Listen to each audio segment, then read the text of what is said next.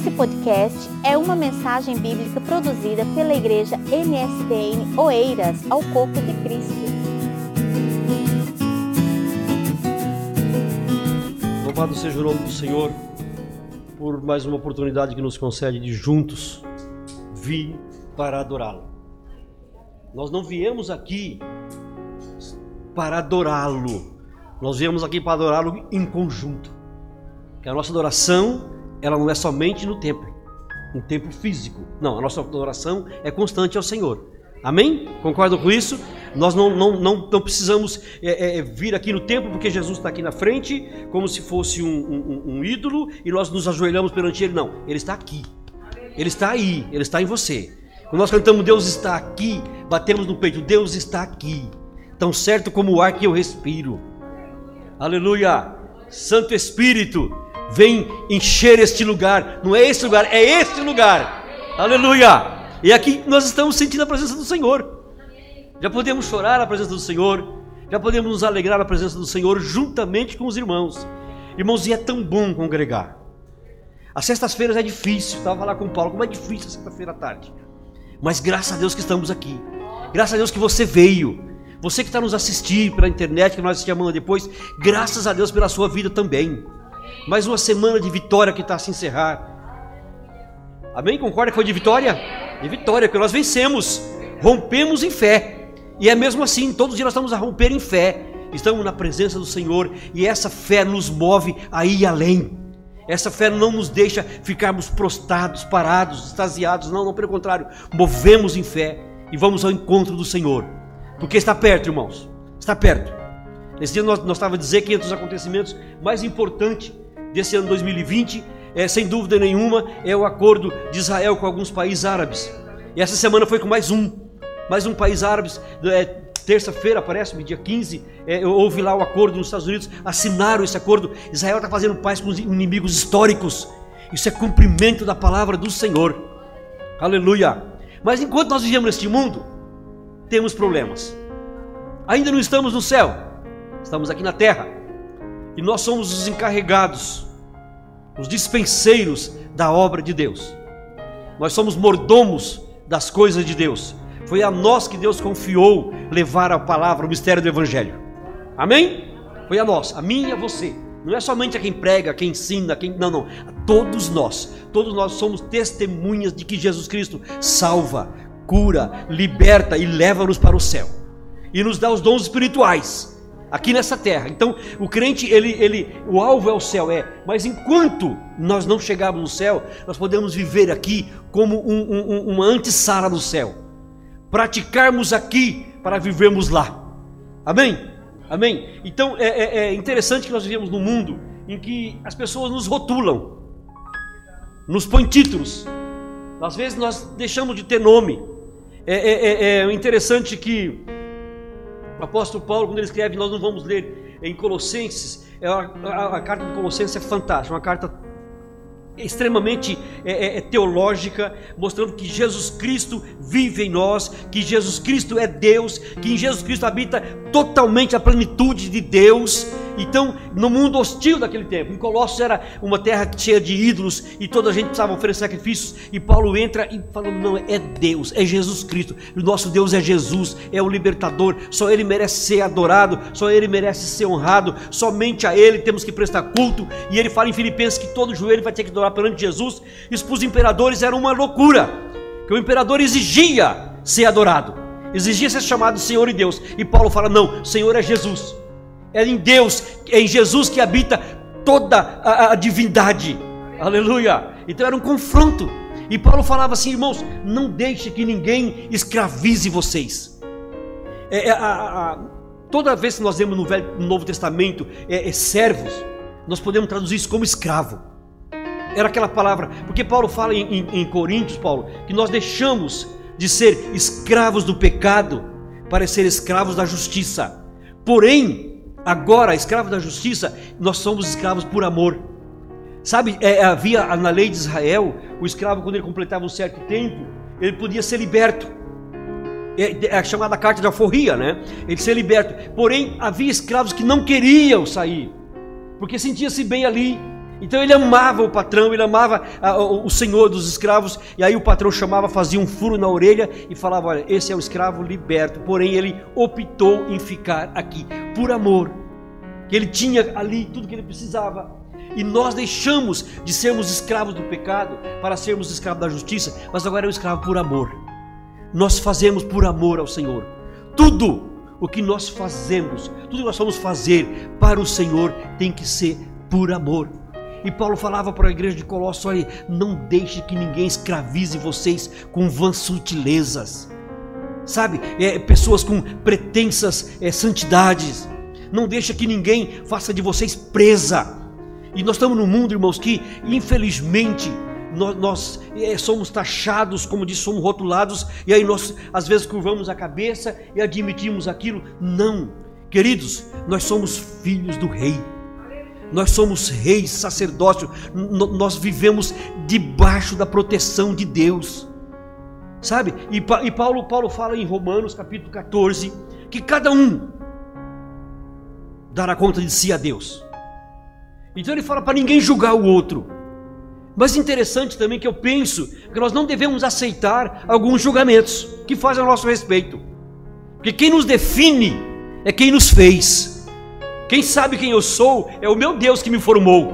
Quem sabe quem você é é Deus que te formou. Então não aceite rótulos, não aceite títulos, não deixe que ninguém se escravize. Então, se eu tenho que dar conta dos meus atos a Deus, há decisões que eu tenho que tomar. Não tenho que ficar a ouvir outras pessoas para certas decisões. Me entendendo, irmãos? Não que nós devamos viver sozinhos, absoluto, não, não, pelo contrário. Nós vivemos em comunidade, nós somos irmandade, temos que nos aconselhar uns aos outros. Paulo fala, por isso que está é Paulo, eu sempre vou citar Hebreus, fala que é Paulo. É, é, é, Hebreus 10, 25 fala: Não deixemos de congregar como igreja, para, no, para que nos admoestemos uns aos outros. Principalmente quando vamos que vai chegar, que está chegar aquele dia, o dia do Senhor está se aproximar. Então nós não deixamos, ok, mas há decisões que cabe a nós, que cabe a nós. Paulo, quando ele vai deixar é, é, é explicar a sua vida para a igreja da Galácia, carta, primeira carta aos Gálatas, é, é também não vamos lá. É, ele, a Galácia era uma região, irmãos, com cinco cidades. Não era uma cidade só. Fazia parte, Listra, Derbe, não me lembro agora, mas eram era, era algumas cinco cidades. E ele mandou essa carta para aquela região. E ele, e ele dizia assim: olha, irmãos, quando aprove a Deus revelar seu filho em mim. Que Deus me escolheu desde o ventre da minha mãe, desde o ventre da minha mãe, Deus me escolheu. Quando coube a Deus aprovar o seu filho em, em mim, mostrar Jesus nele, para que ele pregasse aos gentios, ele fala que ele não foi consultar a ninguém, não foi consultar a carne e o sangue.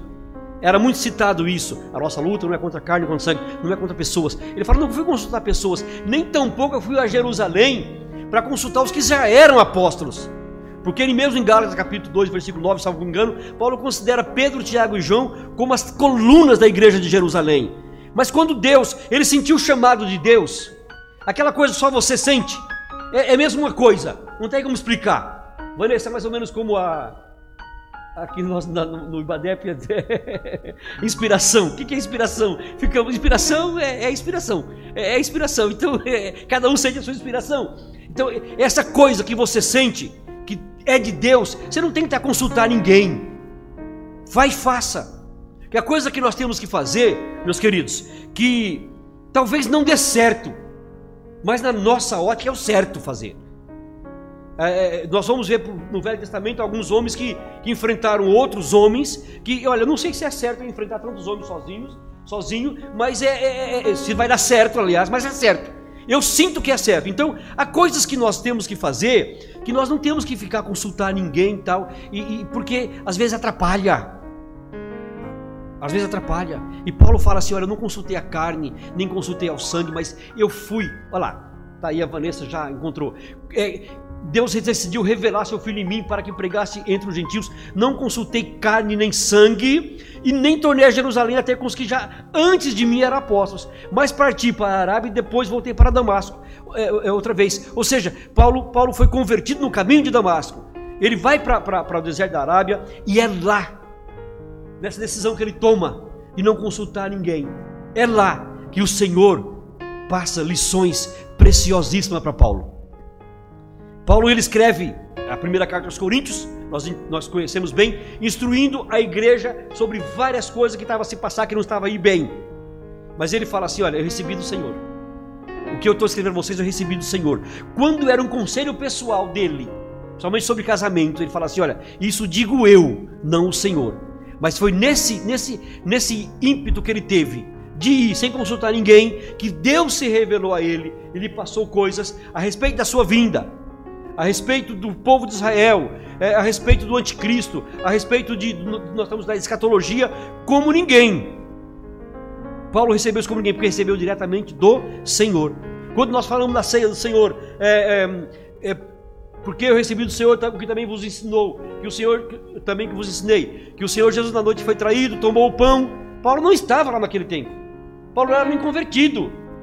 E Pedro, Tiago e João não lhe disseram essas coisas. Quem disse foi o Senhor. Então, é a decisão da nossa vida, irmãos, que nós temos que tomar sem consultar a ninguém. Louvado seja o nome do Senhor. Que o Espírito Santo fale profundamente no nosso coração nesta noite. O tudo que só que tem um detalhe interessantíssimo. O crente em Jesus Cristo, tudo que ele faz, tudo que não é para ele fazer, ele sente, porque o Espírito Santo habita em nós. O Espírito Santo habita em nós. Quando nós sentimos um sinal vermelho para ultrapassar, nós não vamos. O Espírito Santo nos avisa. Amém, queridos? E Paulo fala que nós temos a mente de Cristo, que somente quem é espiritual deci, deci, discerne as coisas espiritualmente falando. E a coisa que nós temos, toda decisão nós temos que tomar. Há, há uma história muito interessante de uma mulher que tomou uma decisão que mudou a vida dela. Era uma mulher rotulada pela sociedade. Às vezes nos rotulam, né? Para mim fica fácil, olha aquele baixinho. Quem que é aquele baixinho? Mas às vezes nos fala assim, olha, é aquele, é, aquela faxineira. E aí você toma isso como pejorativo? Não. Se você, se o seu trabalho é esse, você pode glorificar o Senhor no seu trabalho, seja qual for, desde que seja um trabalho digno. Rotulam a, a mãe solteira, hein? aquela divorciada, aquela solteirona, sabe? Aquela, todos os dias nos rotulam. E às vezes nós aceitamos esses títulos e, e, e, e ficamos com aquele estigma e ficamos com cabisbaixo e a reclamar da vida. Mas irmãos, irmãs, é tempo de nós levantarmos a cabeça e olharmos para a nossa redenção que está próxima. E saber que nós somos filhos do rei, não importa do que nos chamam, do que nos rotulam. É, Evangelho de Lucas, Evangelho de Jesus Cristo, segundo escreveu Lucas, há uma história muito interessante de uma mulher rotulada pela sociedade. Vamos lá ler? Capítulo 7 de Lucas, no capítulo 7 de Lucas, Jesus, ele estava em Cafarnaum e ele cura o servo do centurião. O centurião demonstrou uma fé tremenda em Jesus. É interessante como a gente vê fé nesses homens. Esse homem não era, não era israelita, era o centurião romano e ele tinha uma fé em Jesus Cristo. E, e, e às vezes é, Jesus Cristo mesmo fala assim: olha, nem em Israel eu, eu encontrei tanta, tanta fé. Depois, mais à frente, Jesus vai para uma, uma, uma cidade chamada Naim e, e, cura o filho de uma. ressuscita o filho de uma viúva. Né? Depois, ele, continuando, ele tem um encontro com, com os discípulos de João Batista. Mas no capítulo 7, no versículo 36, nós vamos ler essa, esse, esse texto que Lucas escreve. E eu estou aqui sempre de olho no relógio. O Paulo me deu só uma hora e meia, mas essa hora conta depois, né, Paulo? Outro dia. É, é, Paulo, obrigado pelo convite, viu? Fiquei feliz. É, Jesus Cristo foi convidado por um fariseu para jantar. É, e depois Jesus foi e reclinou-se à mesa. E no, no, versículo 37 diz que: Eis que uma mulher da cidade, uma, olha o rótulo da mulher, estava na testa dela, pecadora. Ninguém sabe o nome dessa mulher, ninguém sabe de onde ela vinha, a cidade que ela estava, mas ela era uma pecadora. Todos sabiam que ela era uma pecadora. Pecadora aqui é prostituta. Era uma mulher prostituta. Era uma mulher que fazia o que era totalmente errado naquele tempo. E por isso que eu volto a falar, depois vocês leiam na sua casa, é, é, Romanos capítulo 14. Por que, que você julga o servo alheio? Por que você julga a pessoa alheia? Ninguém pode julgar ninguém. Ninguém pode tirar pedra em ninguém. Ninguém pode dizer aquela pessoa é isso, aquilo, aquilo outro. Há pessoas que, que, que casaram é, há anos, mas casaram com problema, e pá, e pá, até hoje é rotulado por causa disso. Passaram-se anos, mas é rotulada por causa disso. Mas eu digo para vocês esta noite: Jesus Cristo, o Deus da vida, o autor da vida, o, o, o dono da salvação, o que nos dá salvação, ele quer tratar com esse tipo de gente que é desprezado pela sociedade, que é rotulado pela sociedade, é estigmatizado pela sociedade. Jesus Cristo veio para esse tipo de gente, para mim e para você. Louvado seja o nome do Senhor. Então vamos lá. E essa mulher, ela soube que Jesus estava lá. E ela, sabendo que ele estava à mesa, um, em casa do fariseu, levou um vaso de alabastro com unguento, versículo 38, e estando por detrás, aos seus pés, chorando, começou a regar-lhe os pés com lágrima, lágrimas, e enxugava-lhe-os com os cabelos da sua cabeça, e beijava-lhe os pés, e ungia-lhes com unguento.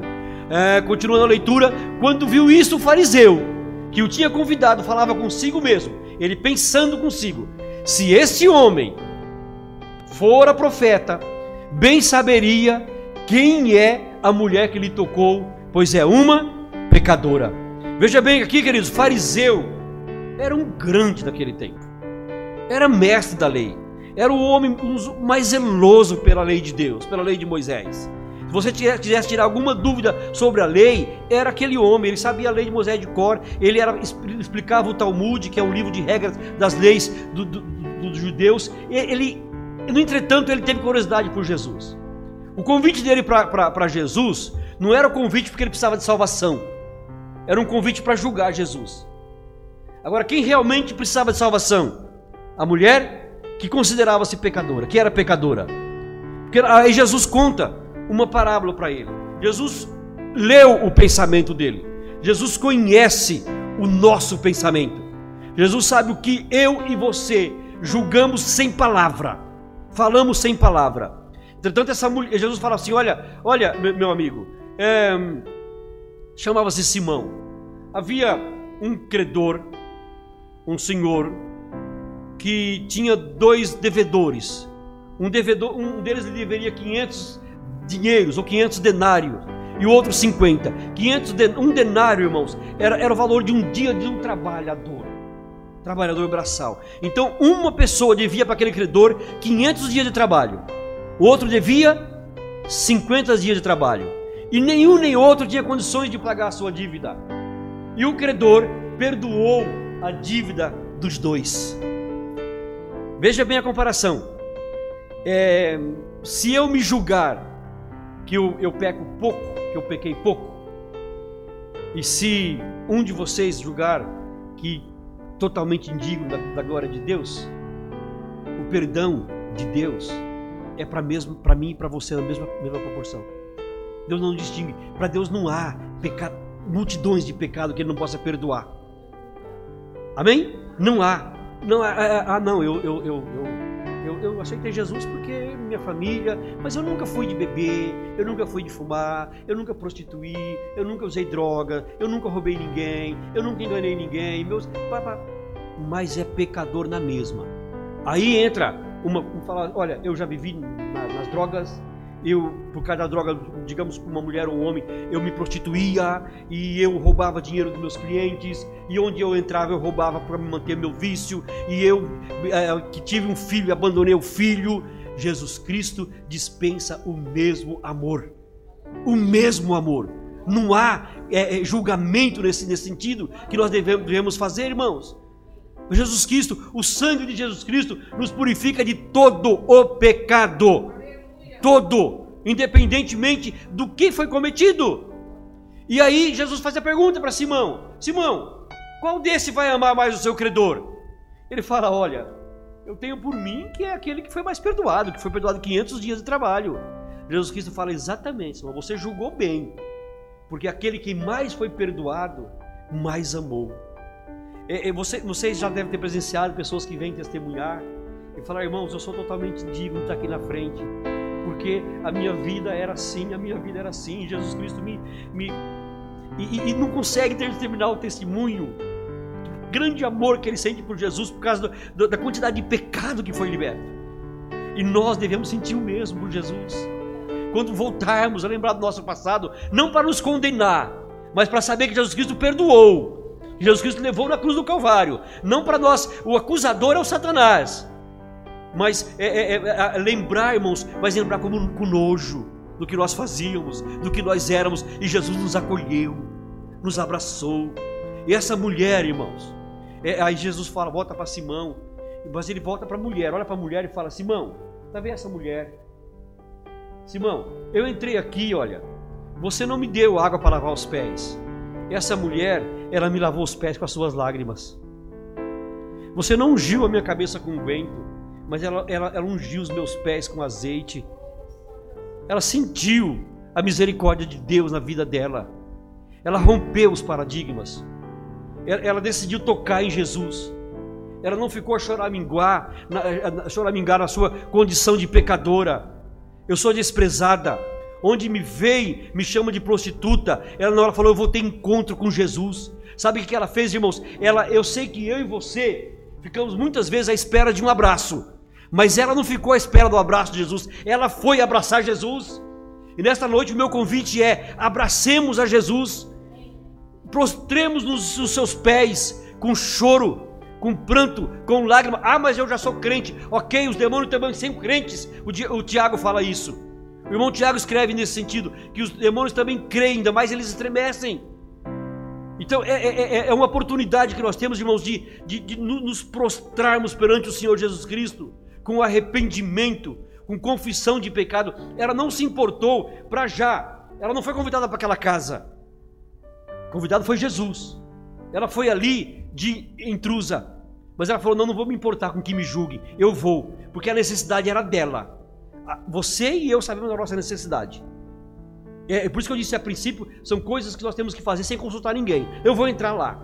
De certeza quiseram barrá-la na porta. Ela falou: Não, mas eu vou entrar eu vou entrar. Para já a mulher não podia se aproximar de um homem. Na cultura do Médio Oriente, ainda hoje é assim. Uma mulher só pode sair na rua, alguns países ah, eh, islâmicos, se for acompanhada por alguém da família, o marido, o filho, ou irmão, qualquer coisa assim. Senão ela pode ser açoitada. E a cultura do Médio Oriente era, é, é, ainda em alguns países é assim. E essa, mas essa mulher, ela ainda vai tocar no mestre. Por isso que Simão, Simão ele repreende. Se esse aí fosse profeta, ele, ele fala no seu coração, ele saberia que tipo de mulher é que está ali tocar. Mas ela estava pouco se importando com os julgamentos. Ela estava pouco se importando com os votos que a sociedade dava para ela. Eu preciso de cura, eu preciso de salvação, e somente em Jesus Cristo eu vou encontrar essa salvação que eu preciso, a cura que eu preciso. Porque na, na Bíblia Sagrada, irmão, quando fala de salvação e de cura, é o mesmo sentido. O que é salvação se não a cura dos nossos pecados? A cura da nossa mente, a metanoia, a transformação de mente, é a salvação. Então, ela, ela interessante é que Jesus Cristo disse que ela foi perdoada mais do que os outros, porque ela amou mais a Jesus. Mas Jesus Cristo ainda não tinha declarado para ela: perdoados estão os seus pecados. É aí que nós vemos a fé que essa senhora tinha, que essa mulher pecadora tinha. É, é, ela recebeu o perdão antes de Jesus declarar: Você está perdoada. Nós vamos ver no finalzinho é, é, é que ele diz o seguinte, versículo 48: Seus, seus pecados estão perdoados. Aí ainda há aquela, aquela murmuração: Quem é este? Quem é este para perdoar pecados? Perguntaram a Jesus no, seu coração, né? É, começaram a, a razoar entre si e a perguntar: quem é este que até pecados perdoa? Que perdoa pecados? Quem é esse que perdoa pecados? Jesus Cristo podia falar assim: olha, eu sou o Salvador da humanidade. Mas tem horas, irmãos, que Jesus Cristo fazia algumas coisas que a gente fica pensando: por que Jesus Cristo agia assim? Né? Porque um homem que veio para ser conhecido, para implantar um reino, ele fazia uma cura e falava: Senhora, não, não diga a ninguém não diga a ninguém. Interessante, né? Se fosse nós, falava assim: olha, publiquem o que Jesus Cristo fez e venham. venham para a nossa congregação. Jesus Cristo, olha, mas porque não chegou a hora de ser glorificado. Não tinha chegado a hora de ser glorificado. Mas aí ele volta para a mulher e fala outra vez: mulher, sua fé a salvou, vá em paz. Que coisa mais interessante. Porque aquela mulher queria, talvez não fosse é, é, perdão, ela queria paz para sua alma. E aí entra o perdão, né? Não, não tem como você ter paz sem, sem, sentir o perdão de Deus na sua vida. Irmãos, irmã, é, é, às vezes nós ficamos relembrando o nosso passado, a, a, a choramingar, né, como eu já disse, a, a reclamar do que fez. Jesus Cristo levou sobre si os nossos pecados. Essa mulher, a partir daquele dia, Jesus falou para ela assim: Olha, vá em paz, deixe todo o seu passado para trás, viva uma nova vida. Por isso que eu volto a dizer, irmãos, não deixe que ninguém escravize vocês, principalmente a nosso, o nosso pensamento, a nossa mente, porque às vezes você tem que tomar uma decisão, aí você fala assim, mas eu, eu sou tão fraco. Não, não é fraca, não é fraco. É, é, é, é quando João, João escreve para os jovens, ele fala assim: olha, vocês são fortes, porque vocês já venceram o maligno. E quando eu li aquele versículo, jovem, você foi, eu falo, eu sou o primeiro jovem, eu sou forte, eu já, eu já venci o maligno, porque, porque o Espírito Santo está em mim, o Espírito Santo está em você, e, e eu quero, eu quero é, é, é, que você cante comigo assim, eu quero que valorize o que você tem. Você é um ser, você é alguém tão importante para Deus. Pare de ficar chorando angústia e dor nesse seu complexo inferior, dizendo às vezes que não é ninguém. Essa mulher, irmãos, ela deixou de lado todo, todo o embaraço. Ela não aceitou nenhum tipo de julgamento, Rui. Aquele cara que faz isso, faz aquilo outro. Não, não deixe, Rui, que o diabo te persiga, te rotule, te humilhe. Jesus Cristo te ama e ele quer salvar a sua alma. Ele tem planos para você, como tem para mim, como para outros. Se nós formos olhar para o nosso passado, nenhum de nós éramos dignos de estar aqui, mas o sangue de Jesus Cristo nos alcançou. A graça nos alcançou, como alcançou essa mulher. Esse foi mais um podcast, uma mensagem bíblica produzida pela igreja MSBN Oeiras. Siga-nos nas redes sociais, Facebook e Instagram. Subscreva o nosso podcast e também o canal no YouTube. Saiba mais em msbn.com.